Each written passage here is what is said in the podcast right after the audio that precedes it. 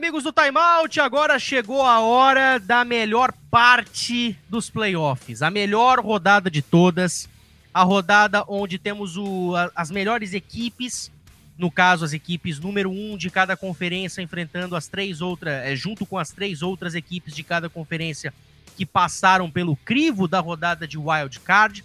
É, como disse o Anthony Curti uma vez no Twitter, é melhor do que quartas de final da Copa do Mundo, por exemplo. Quartas de final de Copa do Mundo é uma época tensa também. Eu acho o Divisional Round muito melhor. É a melhor rodada dos playoffs. Para mim, disparado, não sei para vocês. É um prazer sempre estar ao lado dos senhores, mesmo que virtualmente. Tanto para você, Xará, quanto para você também, Rafa. Fala, pessoal. Então, beleza, né? Mais, mais um podcast aí, cara. E realmente, né, cara, o Divisional, ele tem justamente esse elemento que é muito bacana, né? Você tem equipes que já passaram por um primeiro desafio em playoff e vão enfrentar. E aí tem um acréscimo dos dois dos times que já folgaram na primeira rodada, né? A gente tem alguns, jogos, alguns jogos bem marcantes em divisional, né? Torcedor dos Patriots lembra da Turkey Rule há 20 anos atrás, né? Mas o que me marcou muito, né, Matheus? Até falando uma experiência pessoal e clubista, óbvio, foi um nos playoffs, acho que de 2014, foi o jogo antes do Deflate Gate, que foi New England contra Baltimore em New England. E o Baltimore Ravens abriu 14 a 0 né? Os Patriots empataram. Os Ravens, de novo, abriram dois TDs de vantagem, ficou 28 a 24 e os Patriots viraram a partida com direito àquele passe duplo, né? Passe para trás do Brady, o, Amen o Edelman lança um touchdown pro Amendola e depois o Tom Brady cons consolida a vitória com um passe maravilhoso no canto da endzone pro Brandon, pro, pro Brandon LaFell. E, cara, aquele jogo me marcou muito, cara, porque foi tensão do início ao fim. E foi na rodada divisional, né? Uma partida sensacional. E, Xará, é, não sei se você tem a mesma opinião que a gente, mas que é a rodada mais tensa, pelo menos eu acho, é a rodada mais tensa. É, são grandes confrontos, né? Às vezes com surpresas aí, mas realmente é só jogão. Domingo, por exemplo, aí com Saints, é, com Chiefs e Browns e, e Saints e Buccaneers. Mas mesmo Packers e Rams, talvez aí alguns colocando como um confronto mais desigual, mas você tem a boa defesa dos Rams que pode igualar a parada lá em, em, em Green Bay. Então, assim, eu acho que são jogos muito bons, realmente porque a coisa vai afunilando, né? E, e, e geralmente uma ou outra surpresa, mas times muito fortes. É, agora é a hora em que realmente os times mais preparados chegam aí para a final de conferência. Eu tô, tô bem. tô com expectativa alta aí porque eu tava. tô, tô afim de ver o, Kansas City Chiefs e o Green Bay Packers nesta pós-temporada, principalmente o Green Bay, né? Pela, pela sequência que teve aí durante a temporada regular. Mas acho que acho que é isso. Vão ser grandes jogos. E, bom, se bem que playoffs da NFL, né? É difícil você ter algum confronto que você, pelo menos, não assiste ali o comecinho para ver o que, que vai dar como foi Bears e Saints, Seahawks e Rams, a gente falava no podcast passado. Principalmente mas... Browns e Steelers. É, exatamente. Mas eu acho que é isso, são grandes confrontos e vamos ver, né? A gente sempre fica nessa expectativa. Será que pode acontecer de um time avançar, né? Sei lá, os Rams vencerem mais um jogo e para a final de conferência, ou os Browns surpreenderem na AFC? Tudo isso nesse final de semana e a gente vai destrinchar um pouquinho isso. Ô, Matheus, tudo... então, rapidinho, só para a gente começar, a gente tem quatro jogos, eu tô aqui aberto com a previsão do tempo de sábado e de domingo, só pra gente ter uma ideia. Né? É, porque Green Bay, em janeiro, o negócio é tenso, viu? Então, é tenso, mas ainda não tá naquela fase tão tensa quanto vai ficar. Então, por exemplo, a gente tem para sábado, né? A, a equipe de Green Bay. A, a máxima pro sábado é um grau positivo. Um grau positivo é a máxima. O que é bom. o que é, é ótimo.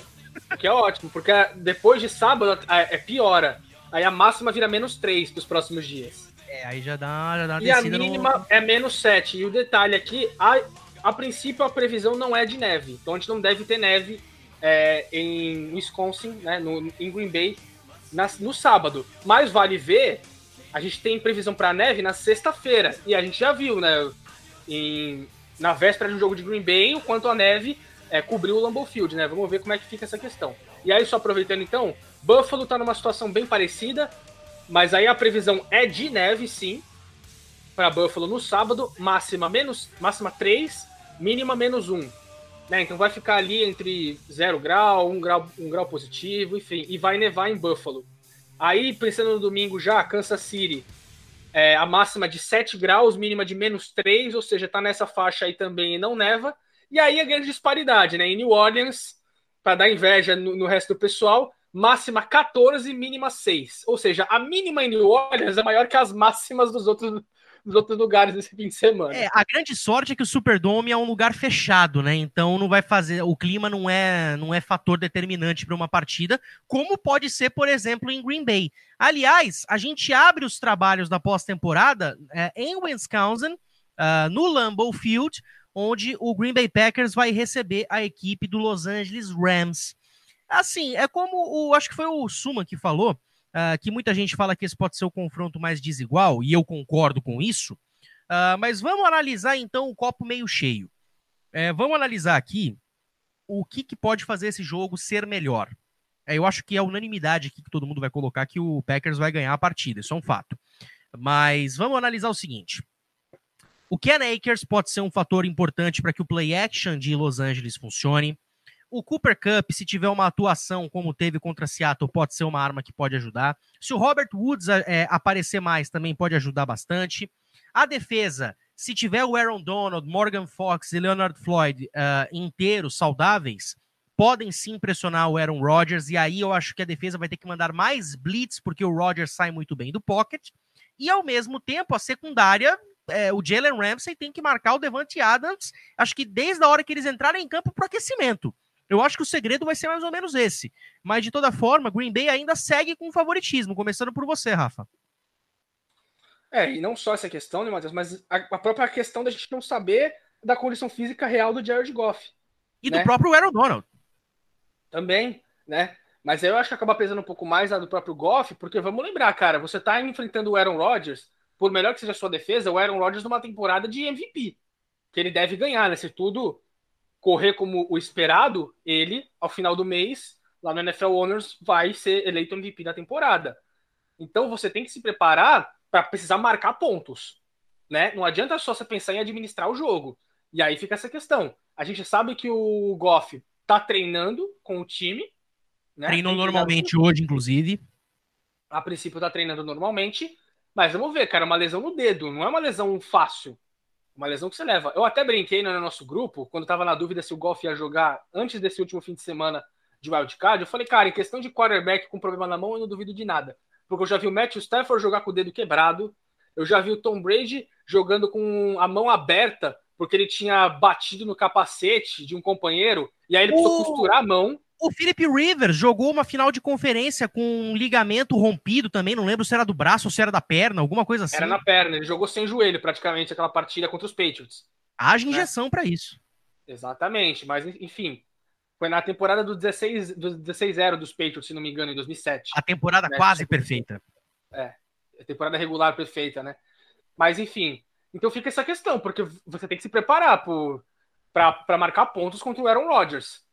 E vamos ver também, né, Matheus, se a defesa do, dos Rams, caso esteja saudável, eu acho que até por essa questão da incerteza quanto à saúde do Jared Goff, eu tô imaginando que a defesa dos Rams vai ter que tentar botar uns pontinhos ali no placar, cara. De repente forçando fumble ali. Ou, é porque eu, eu, é muito difícil a gente imaginar o Aaron Rodgers cometendo pick six, né? Então é por isso que fica complicado a gente imaginar a defesa dos Rams pontuando através de interceptações. Mas enfim, é uma partida com elementos assim bem interessantes. O Aaron Donald é fundamental. É, eu acho que mesmo que seja no sacrifício, ele vai precisar jogar. Porque aquele negócio, o único, o fato do Aaron Donald estar em campo já te força a, de repente, redobrar a marcação nele. Mesmo que ele não esteja 100%, você vai precisar botar ali, de repente, uma marcação dupla. E, é, a, gente, do... e a gente tá falando de um defensive tackle que é, não só vence os duelos individuais, mas como é o melhor defensive tackle da NFL, ganhando em cobertura contra double team. É, então. É, é, um, e é uma questão bem interessante a gente imagina, ver as diferenças, por exemplo, dele para o Russell Wilson. A gente sabe que os Rams chegaram bastante no Russell Wilson no último jogo, mas o Russell Wilson também, tradicionalmente, ele segura um pouco demais a bola. Né? Já é um, uma questão recorrente já do Russell Wilson. O Aaron Rodgers, sabendo desse, desse, dessa pressão que ele vai sofrer, eu não consigo imaginar ele segurando muita bola. Eu não acho que o Aaron Rodgers vai ficar ali estacionado no pocket, esperando é, separação dos seus recebedores, ele vai se movimentar se precisar, ele não vai segurar tanta bola, ele já tem experiência suficiente para se livrar da bola quando for necessário, enfim. Então, assim, eu tô imaginando uma vantagem considerável para os Packers por conta dessas incertezas em questão da, da saúde do, dos Rams. E, de novo, eu não imagino que o Jared Goff, por melhor que ele consiga treinar e se recuperar nessa semana antes da partida, ele não vai estar 100%. E vamos lembrar, né? O K-Makers foi a grande chave para o ataque dos Rams na última partida. E a defesa terrestre de Green Bay vem numa ascendente, vem melhorando. E aí que tá, o K-Makers vai ser fundamental, porque se os Rams não conseguirem correr com a bola contra Green Bay, e o Jared Goff precisar ir lá para o Wisconsin e ficar lançando para 40, 50 passes, eu não consigo ver os Rams ganhando essa partida, sinceramente. E para você, Xará? É, eu também acho que Green Bay é favorito, só para complementar o Rafa, que, o, que o Rafa falou, né? É, o, o Green Bay Packers conseguiu segurar os seus adversários é, seus últimos quatro adversários é, para menos de 16 pontos, 16 pontos ou menos. Então, realmente mostra como a defesa cresceu nas últimas partidas da temporada. Sim, jogou contra Bears, Titans, Panthers, Lions e Eagles, mas o time se mostrou muito forte na defesa nas últimas semanas. Acho que isso é, é para se levar em conta. Vai ser um duelo de ataque contra a defesa, né? Por exemplo, em pontos por jogo, Green Bay tem a melhor marca é, de pontos por jogo no ataque e os Rams têm a melhor marca de pontos por jogo na defesa, o time que menos toma pontos contra o time que mais marca. Então vai ser um duelo interessante aí é, para a gente acompanhar nesse próximo sábado. Eu tô com o Rafa, eu acho que não dá para contar com o Jared Goff lançando para 300, 400 jardas, para 35, 40 passes completos no frio de Green Bay. E, e eu acho que isso vai vai ser colocado muito no, no na, em, como, em como o jogo vai vai correr aí, porque eu, eu, eu falava, na, acho que no outro podcast, né? A gente falava fora do ar, agora eu não lembro. Mas o cara não se recuperou. O, o dedão do Jared Goff não tá bom. Podem falar o que quiser, podem dar. É, falar que ele treinou bem durante a semana. O, o dedão dele não tá nem 50% do que deveria. A gente viu no último jogo contra o Seahawks o pessoal da transmissão focou no dedão dele em comparação com o outro, cara. Tá muito diferente, tava muito inchado. Você via ali que, que, que ele precisava de, de esparadrapos, enfim. Vamos ver como ele se comporta esse jogo aéreo. É, eu tinha visto que o Devante Adams não treinou na semana passada. O Matt LaFleur disse que era apenas uma questão dele descansar para essa semana para estar tá pronto para o jogo. Menos mal, porque sem o Devante Adams é outro jogo. Acho que não deve ser nada mesmo. Vamos confiar aí na, na palavra do, do, do Matt LaFleur, mas vai ser um, um matchup interessante aí da melhor defesa contra o melhor ataque, mas é isso, o jogo aéreo dos Packers vem funcionando bem, o jogo terrestre também, principalmente com, agora me fugiu o nome daquele segundo running back que ajuda também o Aaron Jones, ele teve um jogo muito bom, acho que na semana 17, né, na semana 16. Exatamente. Exato. Tentou o Lambolip duas ele vezes. Tentou o Lambolip e não conseguiu. Exato. eu te digo, o melhor momento da narração daquela partida foi o segundo Lambolip, cara. O Ari e o Paulo se superaram.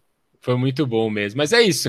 Eu acho que tem tudo para ser um bom jogo, um bom é, desafio para Green Bay, né? Para você passar contra a melhor defesa e chegar para a final de divisão. Eu sinceramente acharia, vai, é, uma zebra, né?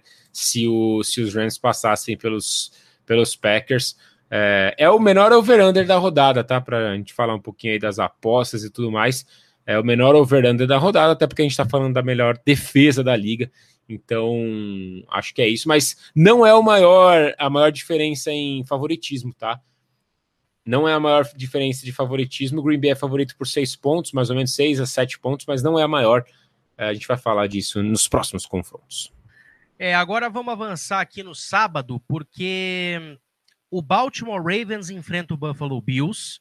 E esse jogo tem tudo para ser o duelo mais rápido de, da, das quatro partidas desse Divisional Round. Tudo porque a gente está vendo uh, o ataque do Buffalo Bills liderado pelo Josh Allen, que junto com o Singletary, se tiver um jogo bom contra o, é, junto com o Stephon Diggs, que está agarrando tudo, Gabriel Davis aparecendo em momentos decisivos, o Dawson Knox também aparecendo contra o melhor ataque terrestre da liga, que teve 236 jardas terrestres contra Tennessee, cara, é um duelo onde vão correr muito com a bola e a atuação dos quarterbacks vai ser muito decisiva.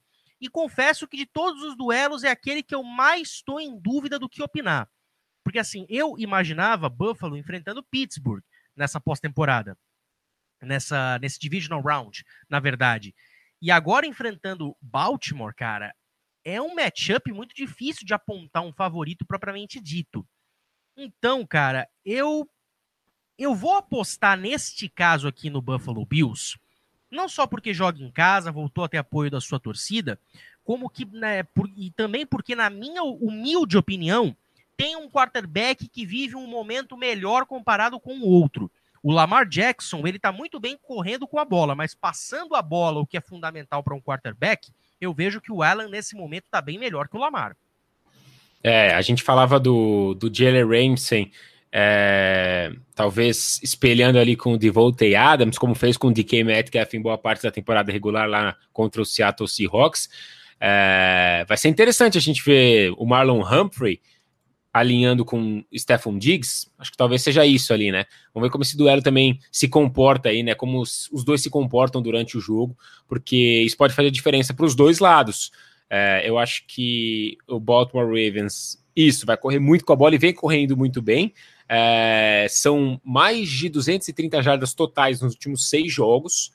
É, quebrou o recorde em playoffs na, na semana passada agora contra o Tennessee Titans. Então o Baltimore não vai deixar esse jogo terrestre de lado, muito pelo contrário. E eu acho que o fato do Lamar Jackson ter vencido o primeiro jogo e meio que espantado o fantasma da eliminação na primeira rodada faz com que o time cresça muito bem. É, eu vou até fazer uma pergunta meio mal, não maldosa para vocês, mas assim, quem vocês acham que chega mais quente nesse jogo? Porque a gente falava disso, né, com os, com os Bills. É, será que é o time que chega num momento melhor nessa pós-temporada, lá antes da, da semana 17. Mas eu tendo a dizer que pelo jogo que fez contra a Indianápolis e pelo jogo que Baltimore fez, se mostrando muito sólido no jogo é, defensivo terrestre, eu não sei não se Baltimore chega mais quente para esse jogo do que o Buffalo Bills, tá? Talvez o Josh Allen chega mais é, mais empolgada e numa sequência melhor do que o, o, Lamar Jackson. Talvez a gente possa comparar os QBs e dar uma vantagem um pouquinho maior para o Buffalo, é, Buffalo Bills e para o Josh Allen. Mas eu não sei não se Baltimore, num, pelos jogos que fez na temporada regular e por ter vencido o Tennessee Titans e ter colocado uh, o Derrick Henry na casinha, né, ter permitido apenas 40 jardas, eu não sei não. Eu acho que Baltimore chega muito bem para esse jogo. É, o Lamar Jackson realmente pelo ar não, não, ainda não, né, não teve ainda um jogo espetacular, mas o, o Mark Andrews foi acionado nesse último jogo, né? É, teve 30, 130 e poucas jardas. Então, assim, eu acho que o Lamar ainda consegue achar algumas coisinhas ali com o Mark Andrews do que o Marquis Brown. E o jogo terrestre, meu irmão, vai fluir e, e Buffalo vai ter trabalho sim. É, Bom, eu, no meu bracket eu pus Buffalo, né? Avançando até o Super Bowl contra o Tampa Bay Buccaneers. Mas eu repito, temporada passada os Ravens eram os favoritos para chegar na final da conferência e não avançaram, foram eliminados na primeira rodada. Essa temporada, eles não eram favoritos a nada. Por que não sonhar com uma final de conferência americana? Acho que é um caminho plausível aí para o Baltimore Ravens, é um jogo totalmente aberto para mim. Olha, antes do Rafa falar, o Rafa, antes de você falar, eu até quero responder essa pergunta do Suman, porque ela é uma pergunta muito, é uma pergunta muito, muito interessante. Uh, qual time chega mais quente? Eu acho que nesse momento a equipe coletivo que chega mais quente, para mim é o Baltimore Ravens pela virada de mesa que eles tiveram que dar. O, o Tennessee Titans estava é, classificado já, acho que na semana 13 ou na semana 14. Então, uh, Desde então, a equipe de Buffalo teve atuações muito boas para se provar, eh, não poupando ninguém, aplicando mais de 50, é, aplicando mais de 50 pontos em Miami, é, jogando bem contra, contra New England no último Monday Night. Enfim, é, mostrou que não ia tirar o pé, não tirou, isso foi interessante. Só que o Bills estava numa situação já confortável. O Baltimore Ravens não. O Ravens, até o surto de Covid, estava numa campanha horrível, correndo o risco de ficar de fora. Depois disso, eles fizeram aquele. Não digo que foi um run the table propriamente dito, mas tiveram atuações muito melhores depois disso, melhoraram em nível técnico. Uh, e, e, no primeiro jogo de pós-temporada, enfrentando o Derek Henry, foram lá e ganharam. Então eu acho que, coletivamente falando, uh, o, o, Baltimore Ravens chega mais quente. Mas eu ainda vou dar vantagem mesmo assim para o Buffalo Bills nesse confronto. Mas, repito, é o confronto mais difícil de se opinar quem pode vencer. É, cara, para mim é bem difícil apostar nesse jogo, até porque quando eu montei meu bracket, é, eu nem analisei muito o, o, divisional, porque assim, eu tinha Chiefs e Bills vencendo qualquer fossem os adversários a princípio. Eu tinha imaginado, é, como eu falei, seguindo a minha lógica, Tennessee e Cleveland saindo do wild card, né? A princípio eu até achei que os confrontos seriam Chiefs e Titans, Bills e Browns, mas ao contrário, Chiefs e Browns, é, Bills e Titans, né?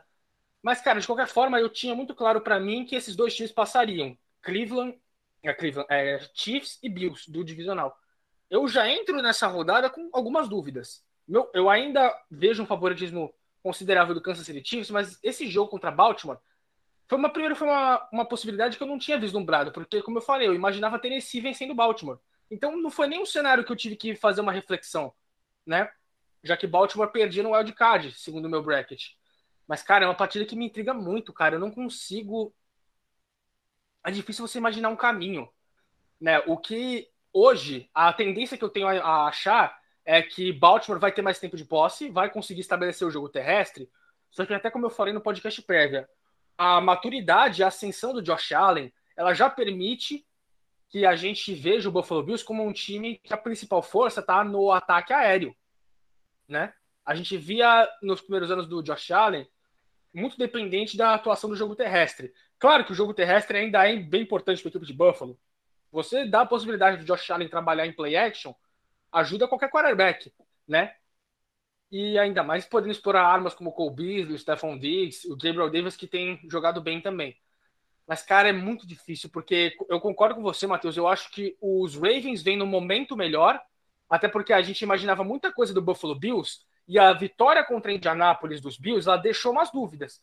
Porque Buffalo venceu, claro, com seus méritos, mas também graças aos deméritos do Indianapolis Colts, que teve um monte de chance e em alguns momentos tomou decisões ruins, em outras foi execução que falhou.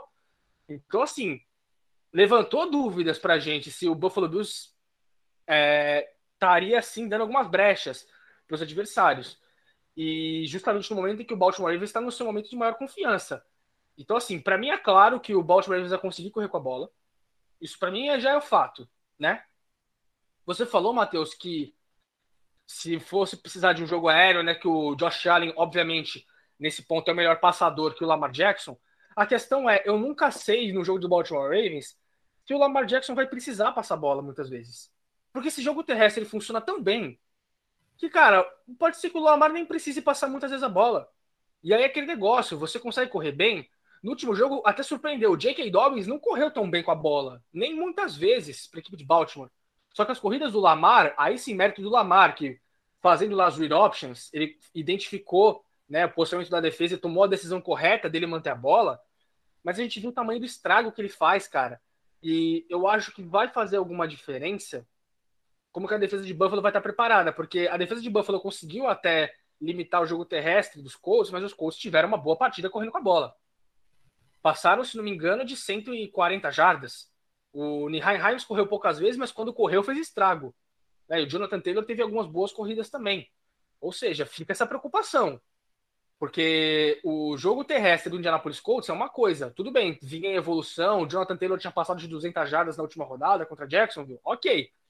Só que o, o Baltimore Ravens te oferece uma dinâmica completamente diferente. E aí eu tô curioso para ver como a equipe vai aproveitar. Eu estou imaginando, Matheus, uma boa utilização também do Mark Andrews no jogo aéreo.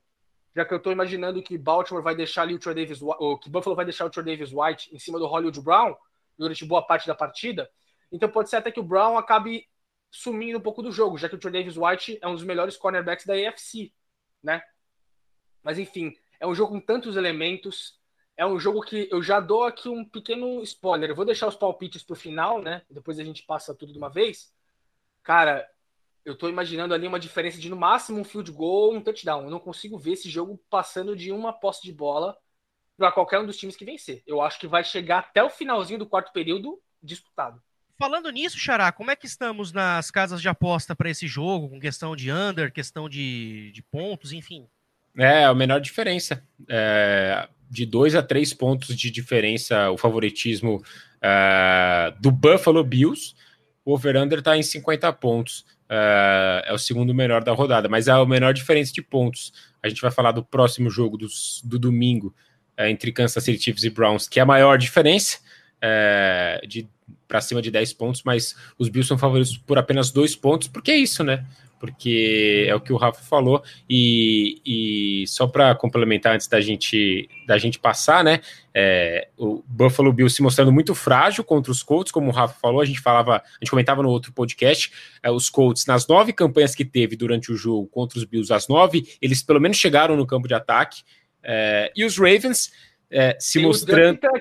O isso é importante ressaltar. Se chegar no campo de ataque, vai... o Justin Tucker tem um alcance. Exatamente, vai anotar pelo menos três, né? E os Ravens, por, outros lado, por outro lado, como a gente falava, é, ergueram um muro tamanho, cara, que o Derek ficava chato. Toda hora o Derek Henry tentando correr e o cara não conseguia ganhar nem duas, três jardas. Então acho que é por isso que a defesa cresceu muito bem, como, o, o, como você disse, né, Xará? E, e é isso que faz talvez o time ter um coletivo um pouco mais forte. Concordo com você nisso.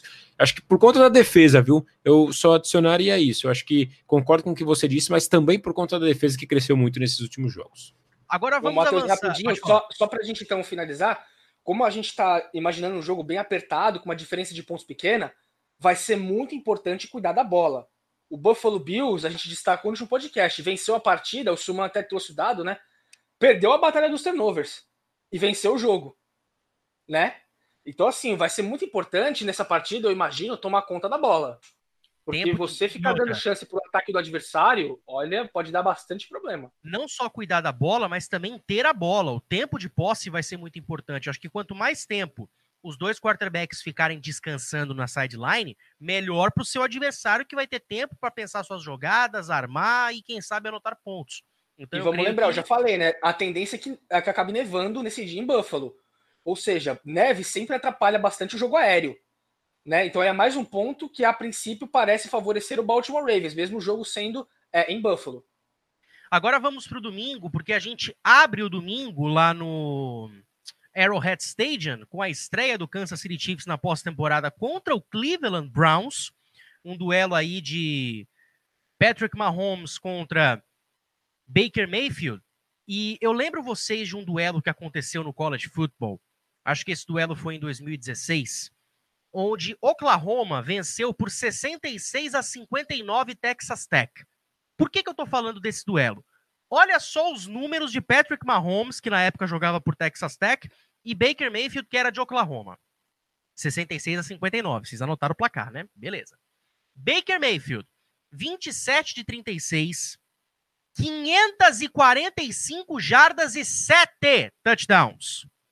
Patrick Mahomes, 52 de 88, 734 jardas, 5 touchdowns e uma interceptação. O Mixon, que hoje está no Bengals, foi quem correu pra, é, com a bola por Oklahoma. 31 carregadas para 263 jardas e 2 touchdowns. O Patrick Mahomes liderou as jardas terrestres de Texas Tech. 12 Ô, carregadas. Mateus, 8... Teve algum jogador de defesa nesse jogo? Algum, tinha algum defensor em campo? Eu acho eu que não. Eu quero se tinha algum defensor em campo. Eu vou, eu vou até pegar aqui o box score completo, mas complementando, o Patrick Mahomes teve 85 jardas terrestres e dois touchdowns. E em questão de recepções, quem jogou pro Oklahoma naquela partida foi o Didi Westbrook, que hoje joga no Jacksonville Jaguars. Nove recepções para 202 jardas e dois touchdowns. Agora o Rafa me deixou curioso, porque eu quero ver aqui os números das defesas. Deixa eu ver aqui se alguém teve sec. Oklahoma Defense. O, tivemos um sec, um tackle for loss, um QB hurry. Deixa eu ver aqui, foi só um sec também. E agora deixa eu dar uma olhada aqui em Texas Tech, se teve sec. Não, não teve sec para Texas Tech, teve três tackles for loss. Cara, as defesas jogaram muito pouco, cara, muito pouco. 66 a 59 com esses números, cara. E, e eu vou ser sincero para você, eu tô torcendo pela mesma coisa nesse domingo.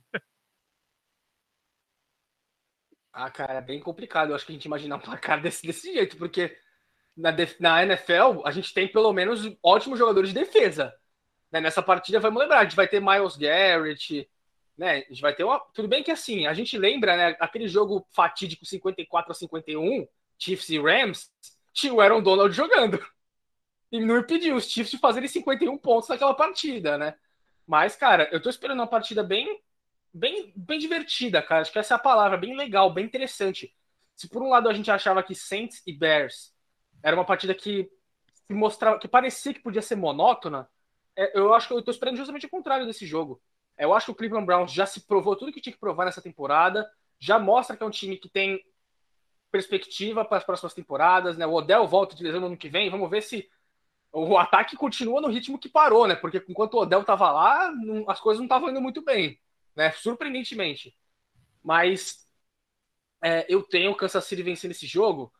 É que assim, eu apostei em Cleveland, só que, cara, é, é, muito difícil eu apostar em qualquer ocasião contra o Patrick Mahomes, cara. É muito difícil. Eu só apostei, é, eu já dando um spoiler, eu botei Kansas City chegando no Super Bowl e perdendo para Tampa Bay. Porque para mim, mais difícil do que apostar contra o Mahomes é apostar contra o Brady. E o Brady Até tem uma questão... fase ainda. É, então tem uma questão. É que também envolve, eu confesso, envolve um pouco de clubismo, tá? É, essa questão de apostar no Brady. Mas, cara, nossa, é um confronto, acho que vai ser com bastante, muito, com muitos pontos.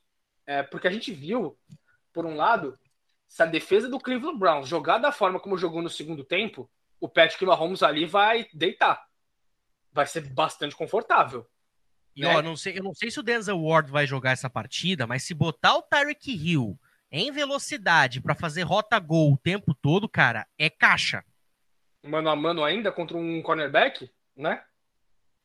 Então tem acho que esses elementos, mas assim, o, o Kansas City Chiefs, né, por um lado, né, Matheus, é aquela mesma questão que da, da, impressão que ficou, né? A gente falou do Buffalo Bills, né, que deixou uma impressão assim que a gente duvidou, que a gente duvidou um pouquinho após a vitória contra os Colts.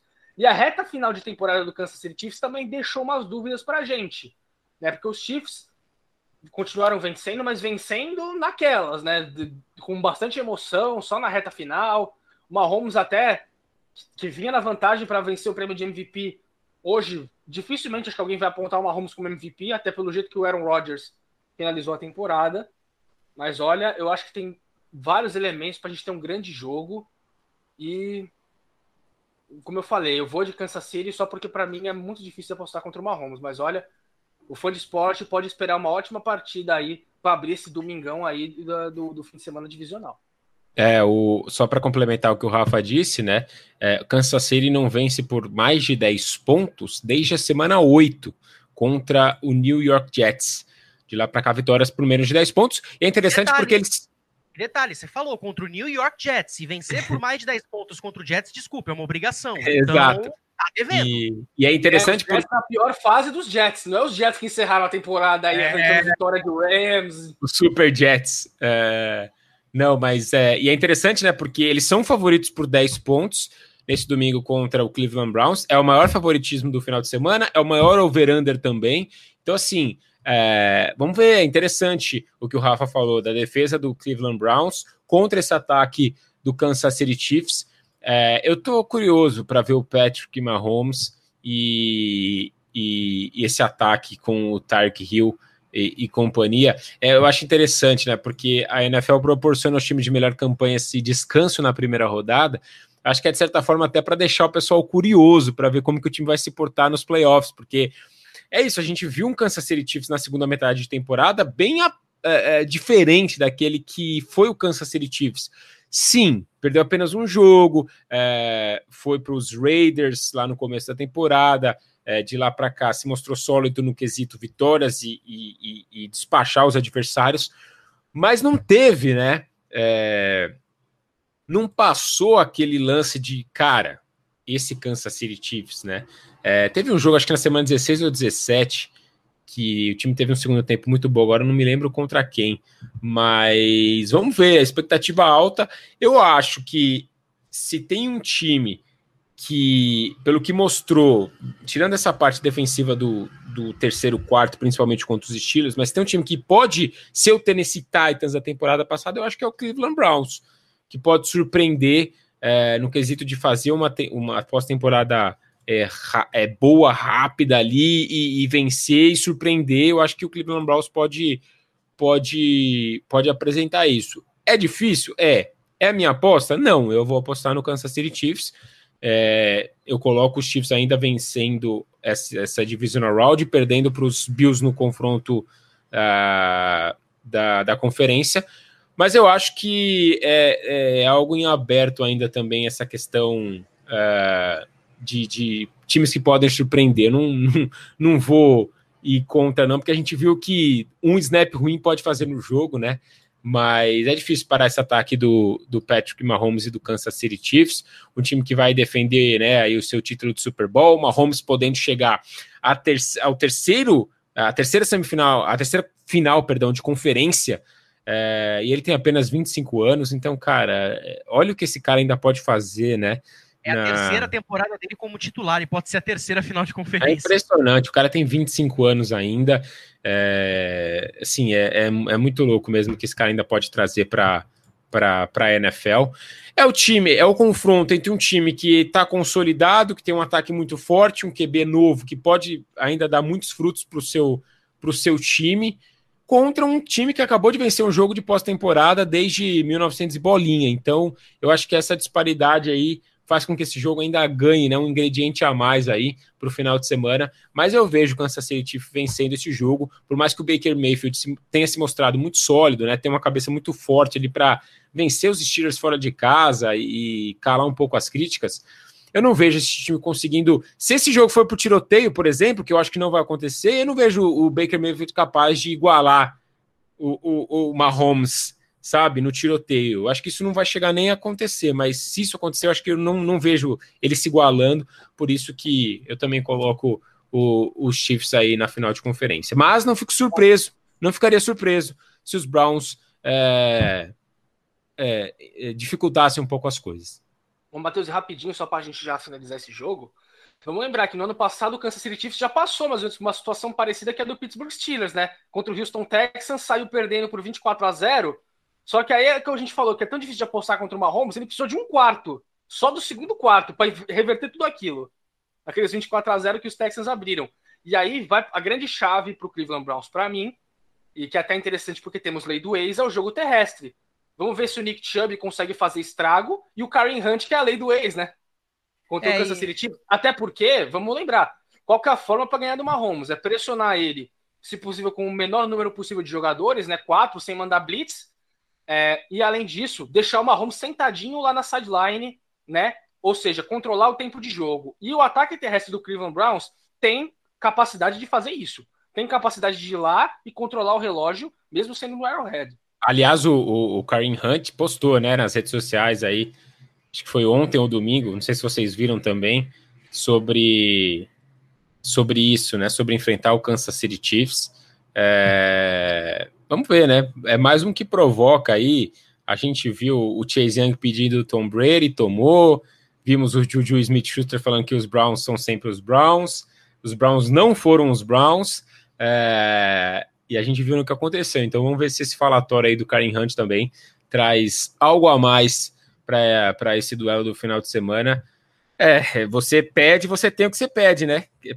O pessoal tá pedindo Tom Brady e, e Patrick Mahomes. Não sei se eles estão sabendo exatamente o que, que eles estão pedindo aí. É, só que assim, se a gente for comparar os, os dois falatórios, no caso, o do Kareem Hunt é, é, bem mais tranquilo comparado com o do Juju Smith-Schuster. Só que ao mesmo tempo, cara, eu não vou passar pano, não. O Kareem Hunt falar que, ai, é a chance da minha vida anotar touchdown contra o meu ex-time, cara, ele é um hipócrita gigantesco, para não falar o que eu realmente quero falar. A gente lembra quais foram os motivos que levaram o Kareem Hunt a ser chutado de Kansas City. Ele falou que não agrediu ninguém, que não bateu na, naquela mulher do hotel, mas aí as imagens vieram, comprovou que ele bateu na mulher, e Kansas City foi exemplar demitindo ele. É, e aí, mesmo que ele seja um grande jogador, cara, isso é uma baita de uma mancha na carreira dele. Então, é, se tem um cara, um jogador, um dos jogadores que não vai ter crédito comigo é o Kareem Hunt, pelo que ele pra fez. Para quem não se lembra, né, Matheus, esse período foi bem turbulento para os Chiefs, porque quase na mesma época também apareceram as denúncias contra o Tyreek Hill, né? Foi um período bem conturbado assim para o Kansas City Chiefs, né? Porque você tinha dois dos seus principais jogadores de ataque envolvidos em polêmicas. O Tyreek Hill, se não me engano, era de violência contra o filho, né? O, bateu no contra... filho. Bateu no filho, né? Então, e foi a mesma coisa. Então fica essa questão aí. Foi um período bem conturbado, mas a gente sabe que potencial ofensivo, aí voltando para o jogo, potencial ofensivo as duas equipes têm. Vamos, vamos ver, inclusive, agora como é que os dois vão trabalhar. Mas até o Kareem Hunt vai poder falar muita coisa, porque a gente sabe que o foco do ataque dos Browns é o Nick Chubb, não é ele no jogo terrestre também, né? Então, assim, cara, é, Kareem Hunt e Tarek Hill, cara, são dois caras que nunca vão ter crédito comigo pelo que fizeram. E, enfim, só mancha o duelo, que são entre duas grandes equipes, mas tem dois jogadores que, desculpa, não deveriam estar em campo, essa é a grande verdade. Mas de toda forma, vai ser um grande jogo e eu creio aqui que nós três já cravamos a nossa aposta, vai todo mundo unânime de Kansas City Chiefs. Agora vamos avançar para o Senior Bowl, né? Porque olha, Tampa Bay Buccaneers e New Orleans Saints jogando pela terceira vez na temporada. Uh, New Orleans ganhou as duas anteriores, a primeira com um pouco mais de dificuldade, mas na segunda dando um passeio, um olé no Brady. E agora eles vão para esse próximo jogo no Superdome. Eu vejo o. É, é, aquela discussão, Rafa, que você trouxe há dois podcasts atrás. Que time que chega mais quente? Se era o Saints ou se era o Buccaneers? A equipe mais quente nesse momento é o Tampa Bay Buccaneers. A equipe que está com um ataque mais pontuador é o Tampa Bay Buccaneers. A, a defesa que tem peças mais decisivas é a do Tampa Bay Buccaneers. Mas, cara, eu acho que num duelo divisional, que já aconteceu duas vezes, e o Breeze ganhou as duas jogando bem, eu vou manter a minha aposta no New Orleans Saints. Então eu acho que o Saints ganha o jogo. É, até para eu manter minha coerência, eu já falei meu bracket, eu vou apostar no Tampa Bay Buccaneers, né? Eu não imaginava os Buccaneers enfrentando os Saints, né? Pelos matchups da primeira rodada, eu imaginava os Bucks indo para Green Bay e vencendo, né? Então eu vou seguir a, aqui meu bracket, que tem chegando no Super Bowl Chiefs e Buccaneers. Vou seguir a lógica, então. Mas, cara, é, é, é uma partida bem complicada, cara, porque a gente, a gente sabe que a gente não costuma ver rotineiramente o Tom Brady perdendo duas vezes para o mesmo adversário. E ele pode perder três esse ano para o mesmo adversário. Eu, não, eu acredito que isso vai acontecer? Eu acho que não. Se ele geralmente chega com sangue nos olhos, nessa, nesse, nesse jogo agora ele tem motivos extras. E eu ainda fico, Matheus, com o pé atrás com o ataque do Saints. Apesar de, como a gente já falou nos últimos podcasts, vem encontrando uma consistência nas últimas partidas, tal. O Michael Thomas voltou agora da injury reserve e tal, já fez um bom jogo contra o Chicago Bears.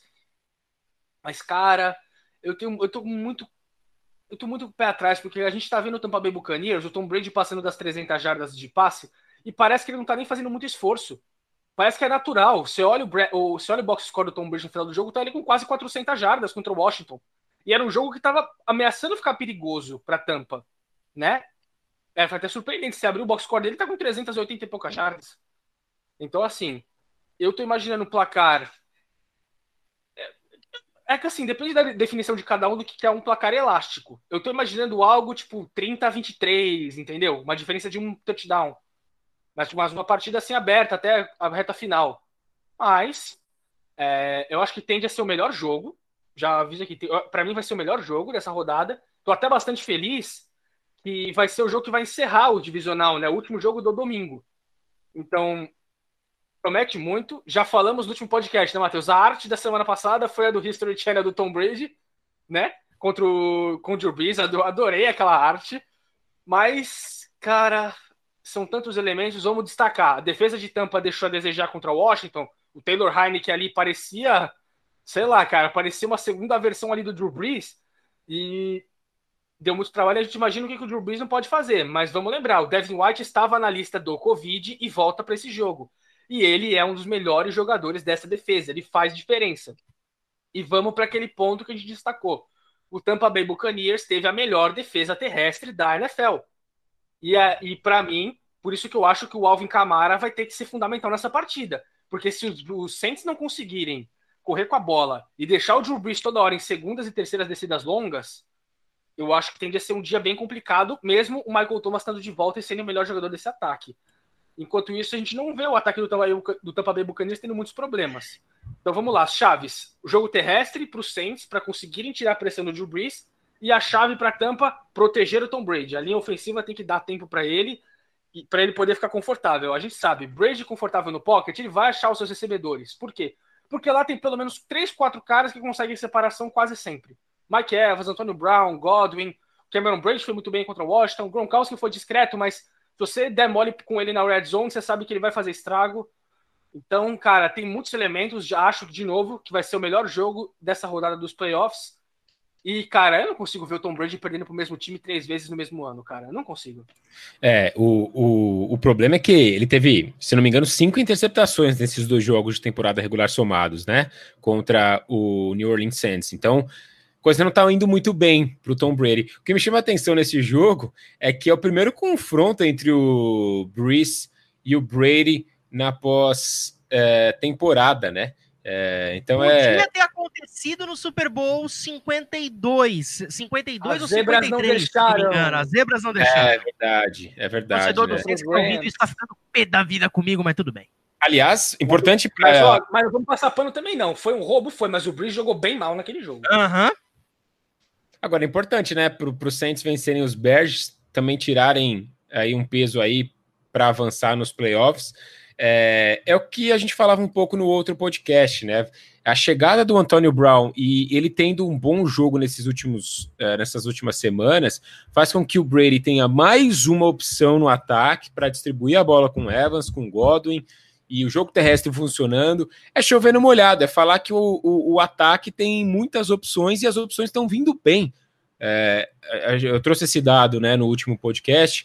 O, o Brady tem uma média aí de conexão com o Antônio Brown de 10,4 jardas por, é, por, com, por, por passe completo para o Antônio Brown nos últimos cinco jogos. Ou seja, tá fluindo essa conexão dele. Isso facilita muito. O play action também está funcionando, ele está conseguindo lançar em profundidade. Então o ataque está conseguindo produzir bem mais nessa segunda metade de temporada. Sim, vai jogar contra uma das melhores defesas uh, da liga. Uh, o Saints tem ótimas peças é, na, na sua defesa, no seu, no seu, no, na, na, sua linha defensiva para apressar, apressar, o passe também. Então vai ser interessante, mas eu acho que o ataque do Tampa Bay Buccaneers tem mais chance de levar melhor contra a defesa do New Orleans Saints do que a, o ataque do Saints contra a defesa dos Buccaneers. Por quê? Porque o time não teve, né, esse lance de jogar junto o, o, Thomas voltando, o Camara voltando, o, o, Thomas jogando pouco com o Drew Brees, isso sim faz a diferença num jogo de pós-temporada, e eu acho que isso pode ser uma vantagem aí para o Tampa Bay Buccaneers e o Tom Brady. É...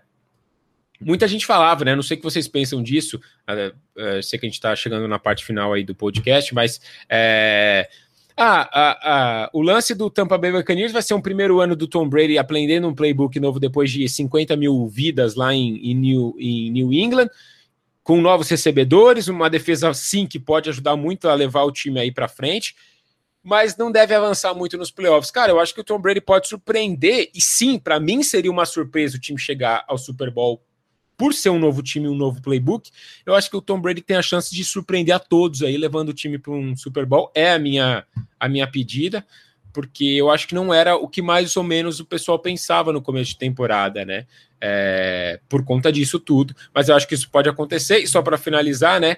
É, eu acho que fazendo um pouco o advogado do diabo, né? Apesar de, de apostar na, no Tampa Bay Buccaneers passando e da, do ataque levando a melhor contra a defesa do Saints, é, o Washington conseguiu levar esse jogo 18 a 16, hein?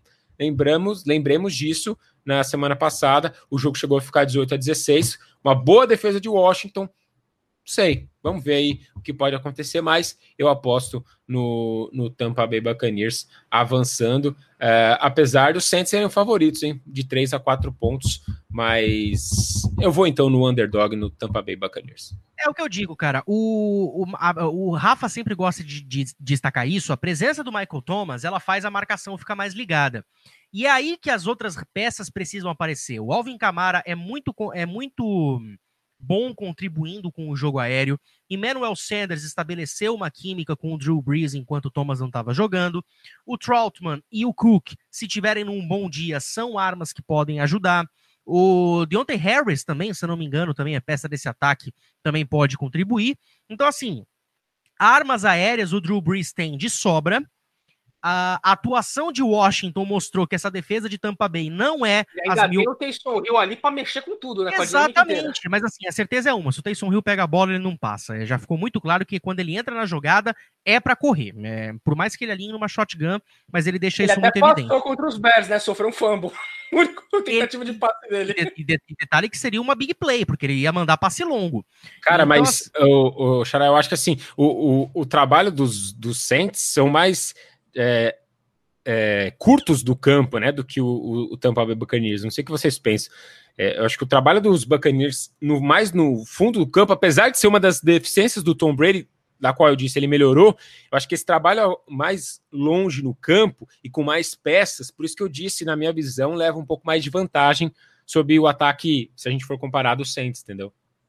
É, então, por conta disso, eu vejo ainda New Orleans com uma, uma possibilidade de vantagem, justamente por isso, eles trabalham o campo de, de, forma, de forma a longo prazo. Eles vão ganhando jardinha em jardinha e vão avançando de pouco até chegar lá. Então eu acho que é, preservar o tempo de posse de bola, ter maior tempo de posse de bola, eu creio que vai ser o grande fator dessa partida, porque os dois quarterbacks podem e devem machucar as defesas adversárias em profundidade. Então, quem tiver mais tempo de relógio para trabalhar vai se dar bem. E muito disso também se passa com o jogo terrestre. A gente não sabe se a atuação do Leonard Fournette é, vai ser boa de novo, porque se não é o Ronald Jones, o jogo terrestre de, de Tampa Bay oscila, enquanto o Alvin Kamara não, ele, ele é nivelado por, por cima. Então eu acredito que o New Orleans tem sim essa vantagem, mas o Tampa Bay é uma equipe que melhorou muito desde os dois últimos confrontos até agora. Então é um duelo muito equilibrado que vai ser muito interessante e para nossa tristeza, aquele que deve provavelmente ser o último confronto entre Tom Brady e Drew Brees né? Dois quarterbacks históricos. Primeiro e não... último, né? Primeiro e último na pós-temporada. É verdade, né? Podia, de novo, podia ter acontecido no Super Bowl, mas as zebras não deixaram. Uh, tanto que a capa do nosso podcast que você tá vendo aí é aquela foto sensacional dos dois, velhinhos, né? E tal. Então é, coisa, é uma coisa sensacional isso. Então, galera. Curto e grosso, numa palavra só, quem passa no primeiro confronto entre Packers e Rams? Packers. Packers. Green Bay Packers. Avançando aqui, quem passa em Buffalo Bills e Baltimore Ravens? Buffalo Bills. Buffalo. Cara, é, eu posso fazer algo, vocês vão me xingar? Não sei se o pessoal que tá ouvindo agora vai me xingar. Eu, o meu bracket é o Buffalo Bills, Mas... indo pro Super Bowl. Mas eu vou apostar nos Ravens hoje. É que assim, é um puta muro, né? Porque se um passar, eu vou falar que eu acertei no bracket, se o outro passar, eu vou falar que eu acertei hoje. Mas tá com um tá cheiro de. Tá com, é, tá com um cheiro de surpresa do. Eu vou, vai, eu vou nos Bills para não dar de mureta, mas para vocês terem uma ideia que eu acho que tá com cheiro de alguma coisa estranha pode acontecer aí. É, para mim é, é, a chance de zebra da rodada. É essa aí. É, não, ser, não, não, seria zebra zebra, né, mas é, eu digo assim zebra porque assim, eu não consigo estabelecer um favorito em New Orleans e Tampa Bay. Por isso eu não considero nenhuma zebra saindo desse jogo. Agora, a gente sabe que Buffalo é favorito contra Baltimore. O momento de Baltimore é melhor? Sim, mas no papel, Buffalo é favorito. Dá pra gente dizer isso. Sim, e, totalmente. Assim como Kansas City é favorito e Green Bay é favorito. Tampa e New Orleans eu não vejo favorito, mas nos jogos que eu vejo favoritismo para alguém, a chance maior de zebra é o Baltimore Ravens para mim. Agora vamos pro domingo, Browns e Chiefs, Kansas City Chiefs. Chiefs. Ah, eu, eu ainda coloco uma aposta aí pro Chiefs, viu? uh, Buccaneers e Saints, New Orleans Saints. Buccaneers. Ah, eu vou de Tampa Bay Buccaneers. É... Mas olha, os Saints estão me passando a perna aí, né? Na verdade, eu tô é. tentando é. passar a perna no Saints e não tô só, conseguindo. Só é, que lembrar, eu acho só... uma... é que eu acho, Matheus, rapidinho, que vem de um histórico recente da gente ver os Saints em playoff e se decepcionar. É. Né? A gente já falou, eu, a gente citou que o Drew Brees não jogou bem naquele jogo de contra os Rams, da, do roubo lá das, da arbitragem, mas já tem alguns anos em que ele chega em playoff e ele não joga bem. Então eu tenho para trás com os Saints que na hora que a gente acha que eles vão, eles acabam deixando a gente na mão mas eu vou vale te falar, mais. cara, se, o, se fosse para pipocar, né, como a galera gosta de brincar, a pipoca tinha que ter acontecido contra Chicago. Perder para Tampa Bay não Exatamente. seria isso, que você tá falando. Por isso que eu falo, por isso que eu Mas eu não tô falando nem pipocar, eu tô falando não, não, simplesmente sim, sim, deixar a desejar. É porque assim, para perder pro Trubisky, ele ia ter que fazer um esforço tão grande, né? Porque que assim, aí sim você podia falar que é uma pipocada com todas as letras. Quem era, quem mas... era o QB de Minnesota naquele jogo? Era o Cousins. Era o Keenan? Ah, o Milagre de Minneapolis, sim, sim. Milagre, Milagre de Minneapolis, que é esquina. É. O Cousins chega no ano seguinte. Tá, tá ali, hein? Tá pau a pau ali com o Trubisky. É que assim, o milagre de Minnesota não é culpa do Drew Brees. Ele deixou o jogo Saints ganhando. Aqui a defesa, o Marcus Williams tentou dar o teco no, no Stephon Diggs no ar e deu aquilo. É, aquele, aquele foi, foi meio vergonhoso, vai. Sim, eu mas acho. a culpa não tá no Brees daquela ah, derrota. Sim, sim, né? não, com certeza. vencendo o jogo, faltando pouco com segundos. Certeza. Aí o Marcus Williams que foi taclear o Stephon Diggs, tacleou o ar. E a, a, pegando aqui, deixa eu ver mais informações. A gente já palpitou sobre todos os confrontos? Já, já palpitamos sobre todos os confrontos. E eu só quero lembrar os senhores de uma coisa. No Sunday Night Football, que o, Green, que o New Orleans Saints atropelou o Tampa Bay Buccaneers, os dois aí foram de Tampa Bay Buccaneers. Eu fui sozinho no New Orleans Saints. Aí vocês falaram, ah, eu acho que o palpite é perigoso para você. Dito e feito, vocês dois quebraram a cara. Vamos ver se isso se repete Agora, no confronto. Você quer que eu use o argumento Cleveland Browns? Eu posso falar também que você quebrou a cara com o Não, não vamos, tá? não vamos ficar... Não desvio, tá... o assunto, não. Não vamos ficar trazendo, jogando na cara palpite, porque aí eu levo a pior. Agora, interessante, né? Porque os Saints passaram o trator nos Buccaneers, mas os Buccaneers passaram o trator nos Packers. Ou seja, coisas engraçadinhas podem acontecer nessa NFC, hein? Sim, totalmente, né? Desfazendo aqui a brincadeira, mas é. Teve, a, ó, teve é imprevisível. essa temporada. Eu, eu, não tô lembrando de cabeça quanto foi o jogo. Foi na semana 3 ou 4, se eu não me engano, e Green Bay teve uma certa facilidade em um certo ponto da partida é, tô, e conseguiu estabelecer o placar. Aqui, Matheus. Então eu tô puxando aqui o jogo. Você falou na semana 3, né? Foi, foi 37 a 30. Viu? Uma não posse. foi. É, uma posse. E foi no Superdome, ah, hein? Sim, foi no Superdome. E os números dos dois QBs foram muito bons. Né? Então vamos ver. Nessa partida, o, o que eu falei do jogo terrestre, tudo bem que não, não tem confronto. Esse confronto seria só numa eventual final. Né? O Alvin Kamara teve quase 140 jardas de recepção, porque o Michael Thomas não jogou nessa partida. Tá aí, portanto, galera, fechamos então mais um podcast aqui falando sobre a prévia da rodada divisional. Xará, tamo junto. Uh, provavelmente eu acho que a gente não, não, não deve estar escalado para trabalhar em uma das quatro partidas, então veremos, uh, provavelmente devemos ver aí os jogos do conforto do nosso lar e prontos para voltar para cá na semana que vem. É isso, se Deus quiser estaremos aqui, falaremos muito aí sobre esses confrontos divisionais e aí projetando as finais de conferência, porque aí, meu irmão, só um time vai de cada conferência, né, vai pro para o Super Bowl, mas expectativa alta aí para esse final de semana. Lembrando, jogos à tarde noite do sábado e domingo, né? Os jogos na ESPN também no, no League Pass. Então, para a rapaziada que quiser acompanhar em português, na transmissão da ESPN, para quem não quiser, cara, ou põe o SAP ou liga no League Pass. É, né, esse final de semana tivemos algumas coisinhas aí acontecendo. Galera, relaxa, aproveita, curte o jogo, ou vai para o League Pass, tem futebol americano para todo mundo e pode, podem ter certeza, né? É, a gente está, quando, né, estamos, quando estamos em transmissão, a gente só quer fazer o melhor, trazer a melhor informação e passar a emoção para você. Então, né, críticas construtivas, elogios, críticas, mas podem mandar, só não vamos desrespeitar o amiguinho, porque, né, queria deixar esse recado aqui, porque a gente viu algumas coisas acontecendo no final de semana que é, me deixaram um pouquinho tristes aí. A gente quer fazer a NFL crescer, quer fazer todo mundo acompanhar e saber cada vez mais Ora falamos um pouco mais difícil, ora falamos um pouco mais fácil, mas sempre falando é, em paz, né? Falando tranquilo. Então, todo mundo tem lugar para todo mundo e vamos curtir porque vai ser um final de semana bem legal mesmo.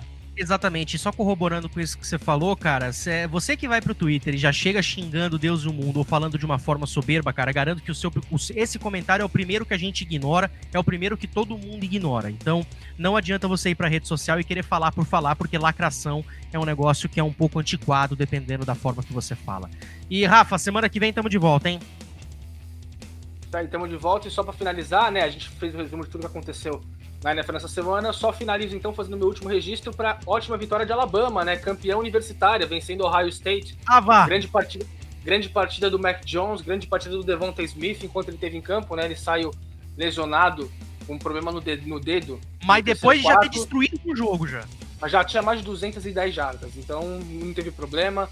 É, e que time maravilhoso, é, esse que ataque maravilhoso que a Alabama montou.